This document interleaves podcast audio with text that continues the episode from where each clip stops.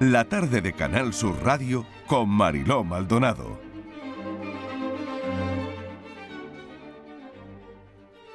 En medio de un ataque, cuando las emociones negativas se desbordan, suele aparecer una sensación de abismo. Esto es, nos da la impresión de que las emociones negativas van a entrar en caída libre. Tememos que la ansiedad o la tristeza crezcan hasta volverse inaguantables. Los pacientes lo describen más o menos con esas palabras. Sentía que el malestar me iba a engullir completamente, como si cayera en un vacío de ansiedad inmenso. La buena noticia es que tal abismo no existe, es solo una falsa percepción. La realidad es que el malestar siempre se pasa y tiene un límite que es siempre soportable. Y si aprendemos a no tenerle miedo, simplemente se desvanece. Para mí era habitual experimentar pánico durante la noche, así que dormía solo tres o cuatro horas en promedio. Eran verdaderos ataques nocturnos. Me despertaba de sopetón, con el corazón acelerado a lo bestia, como si fuera un tren de vapor. Una experiencia aterradora, aunque ahora sé que del todo inofensiva. Todo aquello ya forma parte del pasado. Estoy completamente curado y me dedico profesionalmente a ayudar a otros a salir de esa pesadilla. He ayudado ya a miles de personas, entre ellas decenas de personajes famosos, actores y grandes empresarios que son los mejores embajadores de mi método.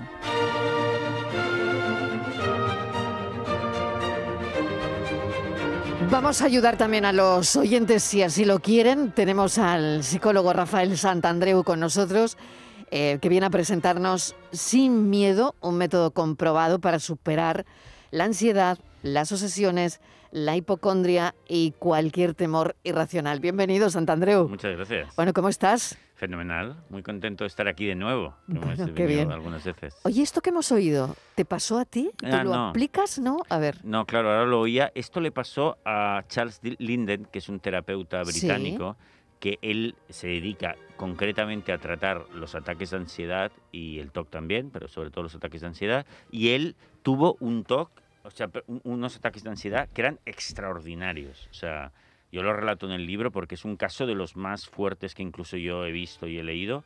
Y él los superó por completo y es un buen ejemplo, ¿no? Entonces aprovecho su, ¿Cómo su eran? ¿Cómo eran sus ataques? Mira, él hu- hubo un momento en el que se pasaba todo el día en casa, además sentado en la esquinica de un sofá, porque no se atrevía a moverse de ahí, ¿no? No se atrevía ni ir al lavabo porque eh, le iba a dar el ataque de ansiedad solo moverse. Estaba todo el día hasta que llegaba su novia por la noche de trabajar y se, ya se ponía a llorar en brazos de ella porque no podía más. Y así estuvo años. ¿Y cómo lo superó? Pues lo superó con los cuatro pasos, afrontar, aceptar, flotar y dejar pasar el tiempo. Es decir, desensibilizándose a esa superansiedad al cual él tenía tanto miedo, tenía mucho miedo al miedo y lo que hizo es dejarle de tener miedo progresivamente. ¿Tú has tenido un ataque de ansiedad alguna vez? Pues no, nunca, Nunca. nunca, nunca. Pero, eh, porque mm, hay gente que no tiene nunca un ataque de ansiedad. Sí, sí, sí, sí, por Sí, supuesto. hay personas que no lo van a padecer nunca y sí. que nunca en la vida tendrán un ataque de Pero ansiedad. podrían, podrían. Lo que A pasa es ver. que porque eh, eh, caer en el trastorno de ataques de ansiedad es por mala suerte, ¿eh? no porque seamos diferentes. Porque, mira, el otro día, por cierto, bueno, hace unos meses, cuando estaba Ronald Koeman, que era entrenador del Fútbol eh, Club Barcelona, justo en los últimos meses le dio un ataque de ansiedad. Él pensaba que, le estaba dando un ataque al corazón y no, fue, lo llevaron a urgencias, le hicieron todas las pruebas y le dijeron, le dieron un tranquilizante y le dijeron, oye, no es nada. O sea, a todo el mundo le puede pasar. Entonces, ¿qué, qué tiene que suceder? Que, eh, que te suceda algo interno, como por ejemplo que el corazón te vaya súper deprisa, Ujú. o algo así, un mareo súper fuerte. Muchas veces ha pasado que hacía poco, por ejemplo, se te murió cu- un cuñado y un ataque al corazón. Entonces tú ya estás como más pendiente, más sensible, le coges miedo a eso. Y a partir de entonces sucede la trampa de la ansiedad, que es que tú estás muy atento a que el corazón te vaya muy deprisa o que pase lo que sea, comienza, parece que empieza a ir, tú te pones nervioso. Te pones nervioso y va más deprisa. Va más deprisa y te pones más nervioso, ¿ves? Se forma como un círculo Es un vicioso, bucle al final. bucle, eh, que en décimas de segundo te lleva al límite de esas sensaciones, ¿no? Entonces, eso, mala suerte, ¿ves? Yo he tenido, entre mis pacientes, he tenido bomberos, policías condecorados, Gente que además alucinaba porque decía, mira, si Rafael, si hay un incendio, yo me subo a la escalera, me tiro al piso y ningún problema. En cambio, con la ansiedad esta que me coge en el pecho, me acojono vivo. Entonces dicen, ostras, ¿cómo es posible? Bueno, porque esta persona ha caído en esa trampa, en cogerle miedo a una cosa interna y se puede producir ese bucle. Miedo al miedo. Eso es. Pero de alguna manera es importante también tener miedo, ¿no? Sí, totalmente, porque el miedo es una herramienta eh, súper útil, necesaria, que nos avisa de peligros y que te impele a protegerte, ¿no? Es como el dolor, el dolor también, ¿no? Entonces es buenísimo, ¿no? Todos necesitamos. Lo que pasa es que a veces se descalibra, digamos, ¿no? Entonces te sensibilizas y a partir de entonces sientes miedo cuando no lo deberías sentir, incluso sin causa. Entonces ahí está descalibrado y entonces lo vas a pasar muy mal con esa herramienta, con esa alarma que funciona mal. sí. Has estado años trabajando esto desde siempre, pero Sí, parece que ahora Santandreu es cuando eh, decides Sí. hablar de ello. Claro, tenemos una pandemia de la que todavía no hemos salido. Hoy hay más de 60 fallecidos en Andalucía. Sí, fíjate. Es que es muy fuerte lo que estamos viviendo todavía. Sí, claro, y eso ha hecho que aumente muchísimo la ansiedad y que la gente caiga más en bucle, en estos bucles, porque si estás más ansioso tienes más posibilidades de caer en esta trampa mental, ¿no? Y por eso muchísima gente ahora pues tiene muchos más ataques de ansiedad, etcétera. ¿Ha aumentado Sí, sí, aumenta muchísimo. considerablemente? Eh, El doble. O sea, si antes teníamos, por ejemplo, un índice de ataques de ansiedad de un 7%, nos hemos ido ahora más del doble. Es decir, casi el 20% de la gente está teniendo esto ahora, que es una barbaridad, ¿sabes? Sí, sí, ha aumentado Y increíble. todo es la situación que estamos viviendo. O, o- un- o hemos acumulado, es decir, ¿no? hemos acumulado también eh, cosas que al final eh, no viene cosas. bien lo que estamos viviendo. A ver, antes de la pandemia ya había otra pandemia de enfermedad emocional. Ya cada vez había más ataques de ansiedad, cada vez había más depresión, cada vez había más de todo. Claro, ahora esta situación, un poco para mucha gente, para los que no estaban bien, ya ha sido la gota que ha colmado el vaso, ¿sabes? Entonces, pero bueno, en realidad es un problema porque es nuestra sociedad la que produce eh, esta debilidad emocional. Yo creo que no hay duda de eso, ¿no? ¿Cómo? Pues porque la vida cada vez es más complicada, cada vez más complicada, más exigencias, ¿no? Tenemos que estar delgados, tenemos que tener un gran trabajo, eh, 10.000 cosas y cuidado si no cumplas, ¿eh? Entonces, claro, esto te, esto te estresa. Entonces, eso te hace más propicio, más propenso a que tengas eh, problemas emocionales.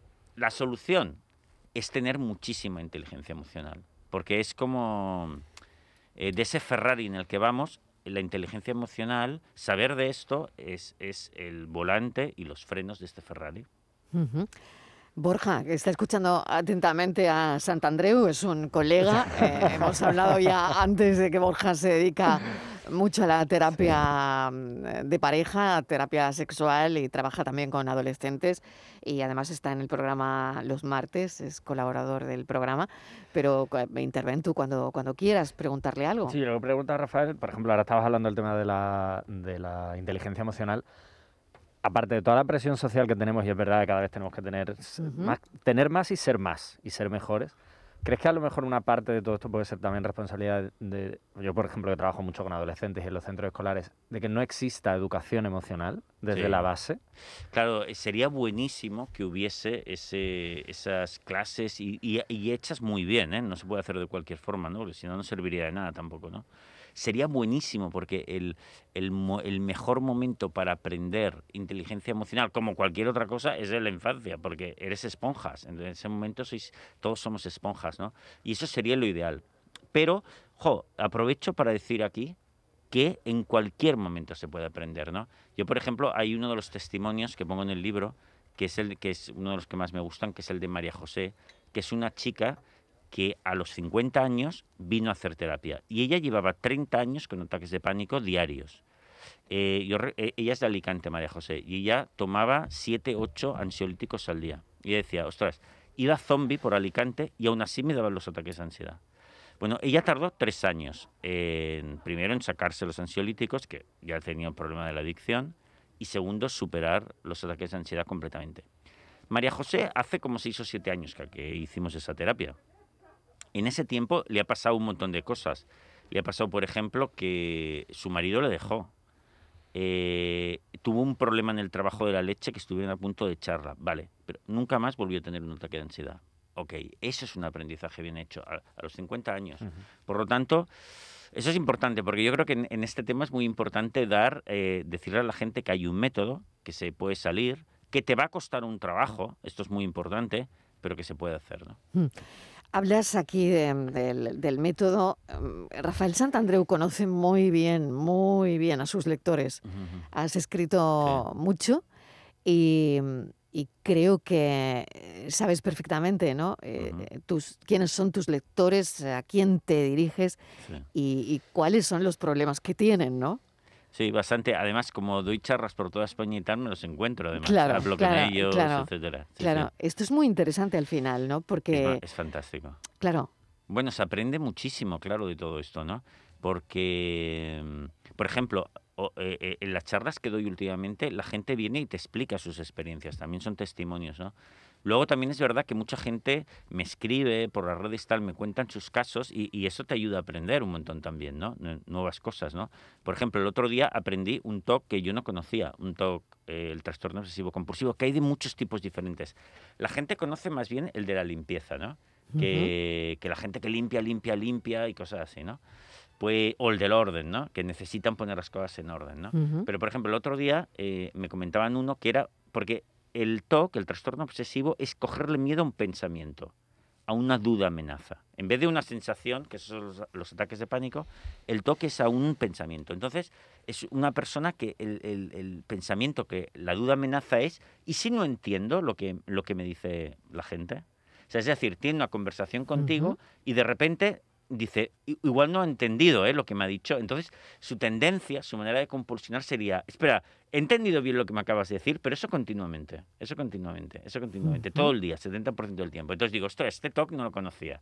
Lo podríamos llamar el talk de igual no he entendido las conversaciones. sí, sí, no sé, sí, podríamos poner ese nombre.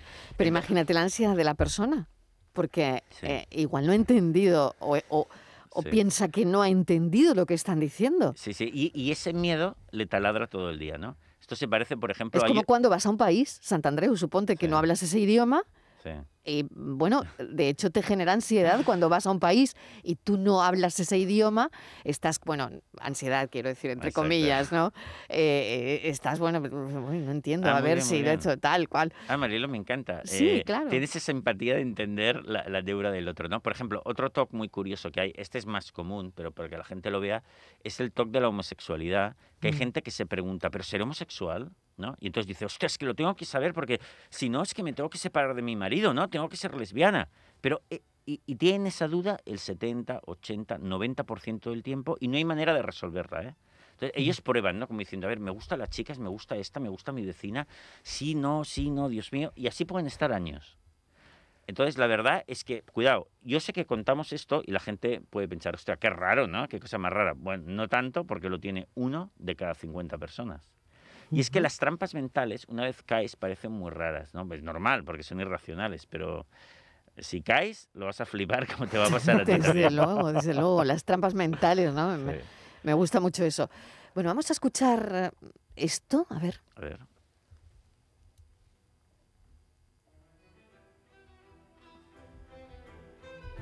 Enrique de Alicante. Hola. Eh, Enrique, cuéntame, cuéntanos qué ¿Qué es lo que te pasaba? ¿Qué tenías tú?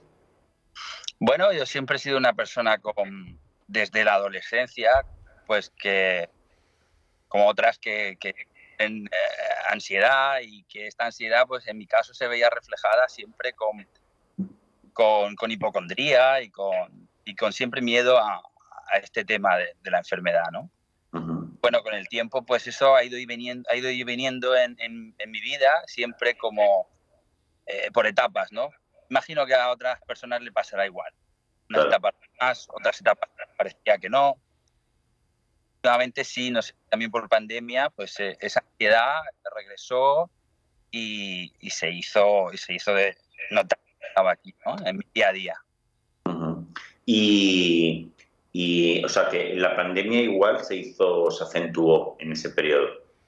Sí, yo no, no le veo una ve una relación directa por la pandemia, no es el caso, pero sí creo que indirectamente a pues eh, más preocupaciones quizás en, en lo rural, más preocupaciones en, No, en- no se oye muy bien en este, en este caso, pero es muy interesante. Esto lo estás haciendo en tu canal de YouTube, ¿no? Sí, Y estás hablando directamente con los pacientes, exacto. Eh, Ex pacientes. ex pacientes, porque ya se han recuperado. Ya se han curado totalmente. Y, y fíjate, ya tenemos unos 60 eh, y, y cada semana, mi compromiso es cada semana poner uno. Personas recuperadas totalmente de los ataques de pánico, de la hipocondría y del TOC totalmente. Y que ellos, tú los puedas ver en vídeo, yo les hago como una entrevista, hago un poco de periodista como tú, Ujú. les pregunto, bueno, ¿qué? básicamente les- eh, la conversación es, ¿qué tenías? ¿Cómo estás ahora, que están fabulosos? ¿Y qué has hecho para lograrlo? Y explican el método de los cuatro pasos que yo explico, cómo lo han hecho, cómo ha sido para ellos. ¿no?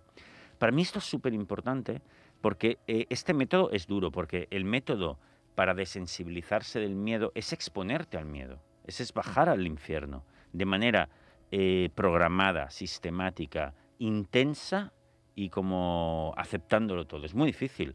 Pero claro, entonces la gente tiene que saber que realmente esto funciona. Y para saberlo, que mejor que testimonios, ¿no? Entonces lo ve y para ellos es, un- es una cosa muy importante, para la gente que tiene que hacer este proceso, ¿no?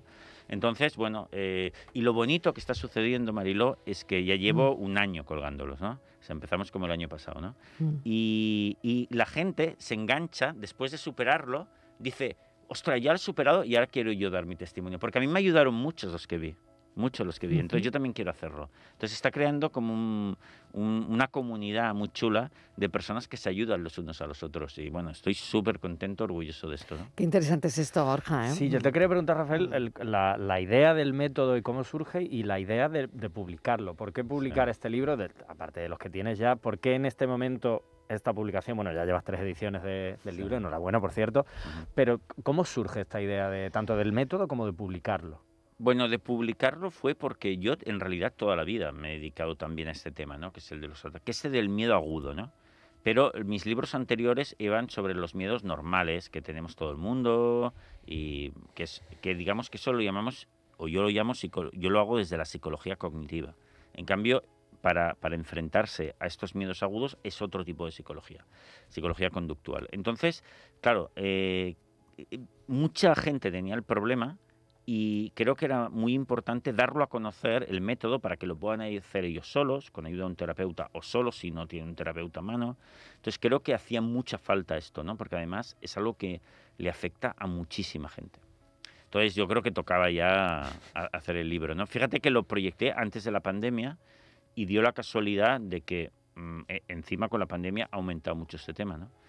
Y, y el método, el método no lo he inventado yo. De hecho, Ujú. toda la psicología que yo hago, yo no, no he creado yo nada, no, no soy tan inteligente. Entonces, eh, es un método que ya está comprobadísimo, que lleva décadas funcionando a full en todo el mundo.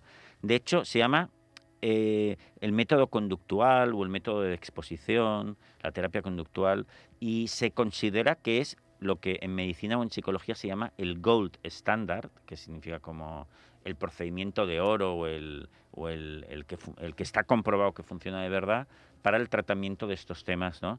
Y que es de trastornos de pánico, repetimos, eh, hipocondría y TOC. Ujú. Em, sinónimos de aceptar, lo estoy leyendo de tu libro. Venga, eso va a asustar un poco igual, ¿eh? Venga. Sinónimos de aceptar. Rendirse, abandonarse, no pensar, solo estar, estar dispuesto a morir, no hacer nada, abrirse completamente al malestar, tirarse a la piscina del malestar, relajarse dentro del malestar, acomodarse dentro del dolor. Toma ya. Toma ya, Susto, ¿eh? da, da miedito. eh. A ver, eh, explícame, es que explícame sí. todo esto. Porque, ¿sabes qué pasa? Que la gente cuando se, se sensibiliza a la ansiedad, eh, como le pasaba a María José, ellos experimentan como unas sensaciones corporales muchas veces que ellos mismos piensan que igual les va a coger un ataque al corazón o se les va a ir la cabeza, porque claro, lo que sientes es muy heavy producto de la ansiedad, ¿no? Entonces, la única manera de superar eso es que te desensibilices, o sea, que le pierdas el miedo. Pero claro, para perderle el miedo a algo, te has de amigar a ese algo y ver que no pasa nada. Pero claro, para amigarte de algo tienes que pasar mucho tiempo con él. Entonces, una vez has ido al médico y te ha dicho que tu corazón está bien, que tu coco está bien, que lo que tienes es psicológico, como le pasó a Ronald Koeman, aquí lo que tienes que hacer es perder el miedo. Y entonces, claro, lo que hay que hacer es experimentarlo voluntariamente. Entonces, la gente, ¿qué hace?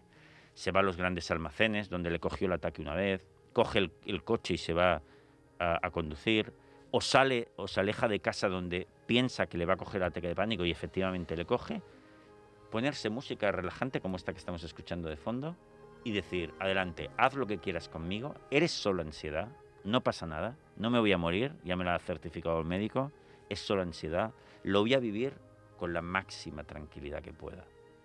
Wow, es, es fácil de decir, difícil de hacer, pero a medida que empiezan a hacerlo, va ocurriendo el milagro, que es que eso va pasando cada vez menos y es más flojo. Wow, y la persona empieza a ver una luz, dice, ostras, se tengo el control, se está yendo esto y progresivamente se va, se va, se va hasta que desaparece. Y algo más bonito, ¿eh? cuando casi todos los testimonios estos que he recogido, los 60, ¿no? te dicen, ya lo he superado, Rafael, ya no me vienen los ataques de ansiedad. ¿Y sabes qué te digo? Que si me viniese, me daría igual ya. Ya no le tengo miedo. ¡Wow! Ahí sí que lo has superado. Por lo tanto, una de las claves es pararse, detenerse, em, escucharte uh, Sí. o indicar tú, de alguna manera, a la ansiedad hacia dónde tiene que ir, ¿no? Sí, ti- tienes que dejar de ser rehén de, de- de tu propio temor, ¿no? Y mirarle a los ojos con tranquilidad y comprobar una y otra vez que no sucede nada. Mm. Eh, y, y realmente eh, funciona, ¿no? Y eso sí, requiere coraje hacerlo, por supuesto que sí. Pero mira, todo el mundo que, eh, todos estos testimonios, toda esta gente que ha hecho este trabajo, una cosa que te suele decir es, ostras, Rafael, ahora, aparte de que me estoy en la gloria, porque ya no tengo, eh, vivo en paz conmigo mismo, ya no le tengo miedo a nada. Porque total, después de lo que he superado, yo no le tengo miedo a nada. Está Mm. todo, en realidad todos los miedos están en tu cabeza.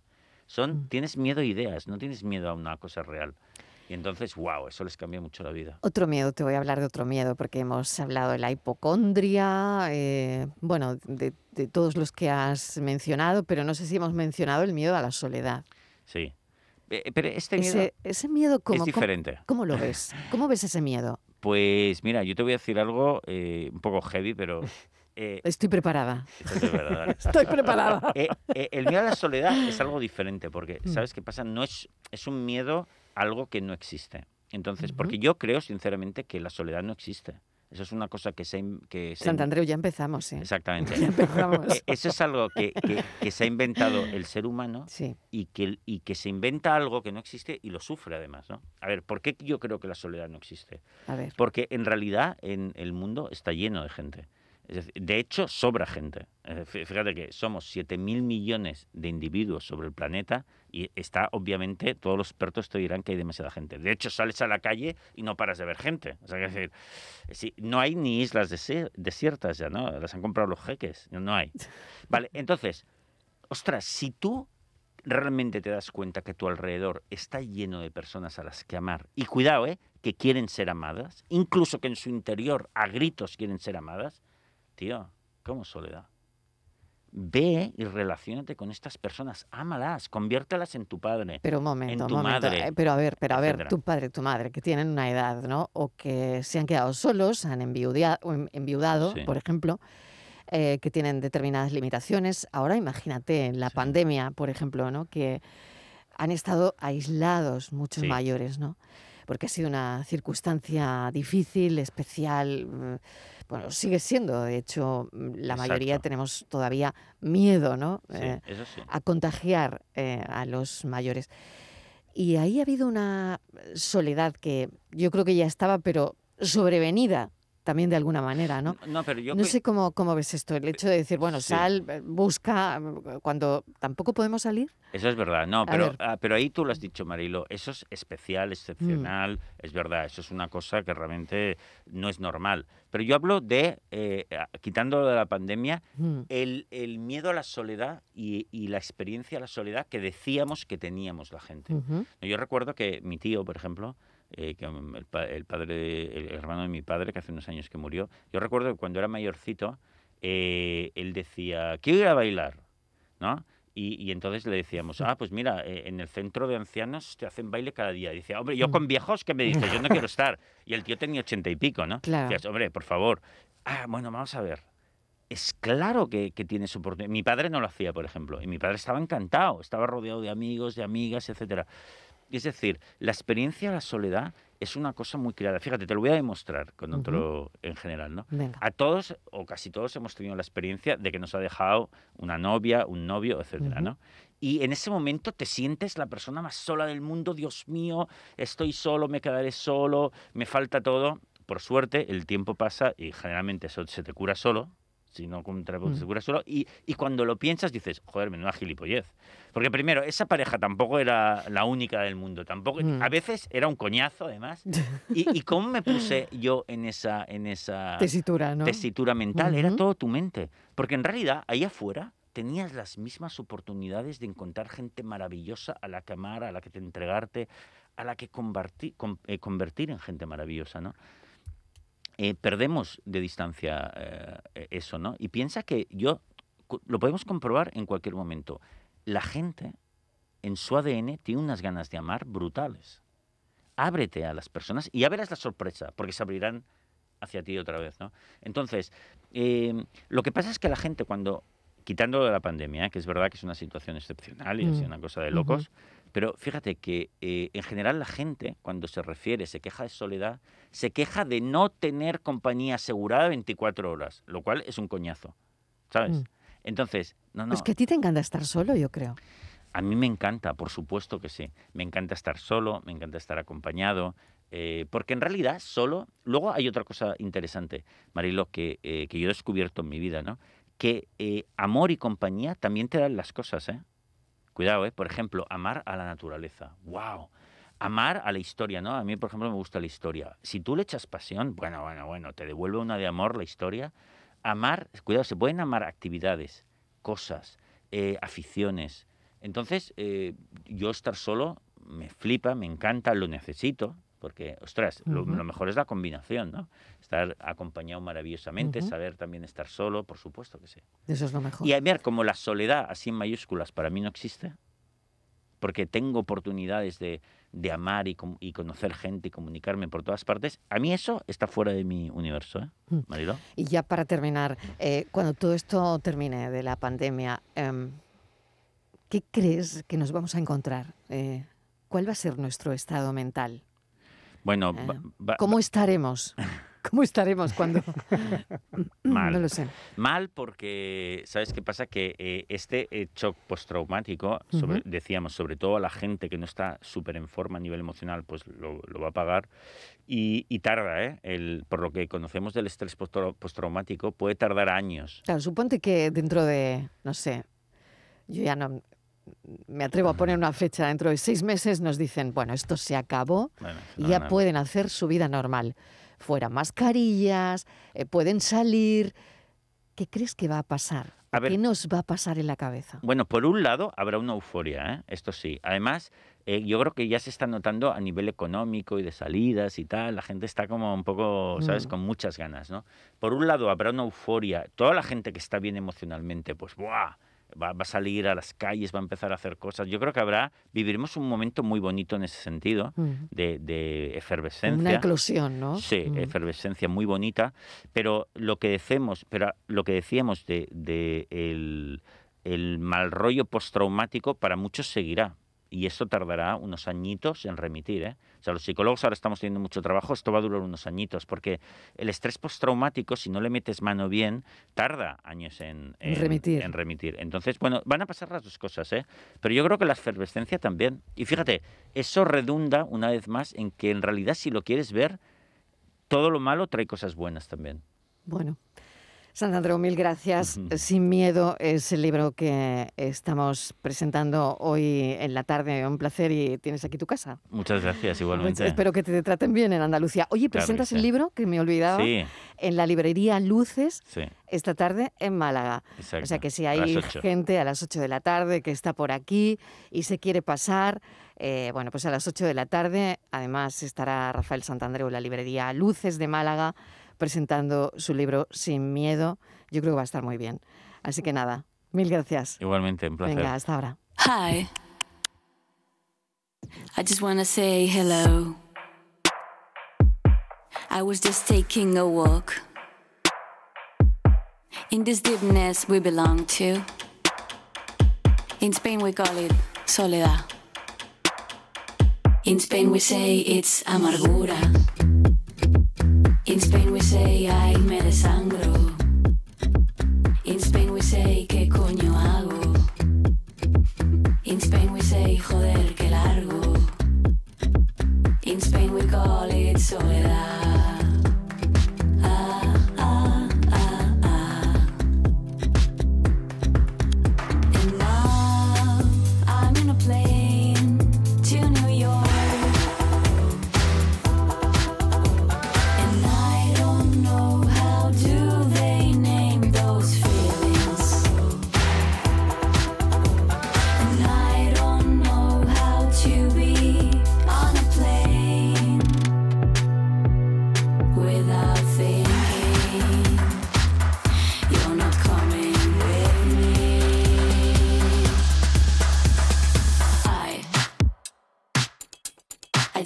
Say hello. Hola, hola, hola. I was just taking a walk. In this deepness we belong to. In Spain we call it soledad. In Spain we say it's amargura. In Spain we say ay qué desastre. In Spain we say ay me desangro. Llama a alguien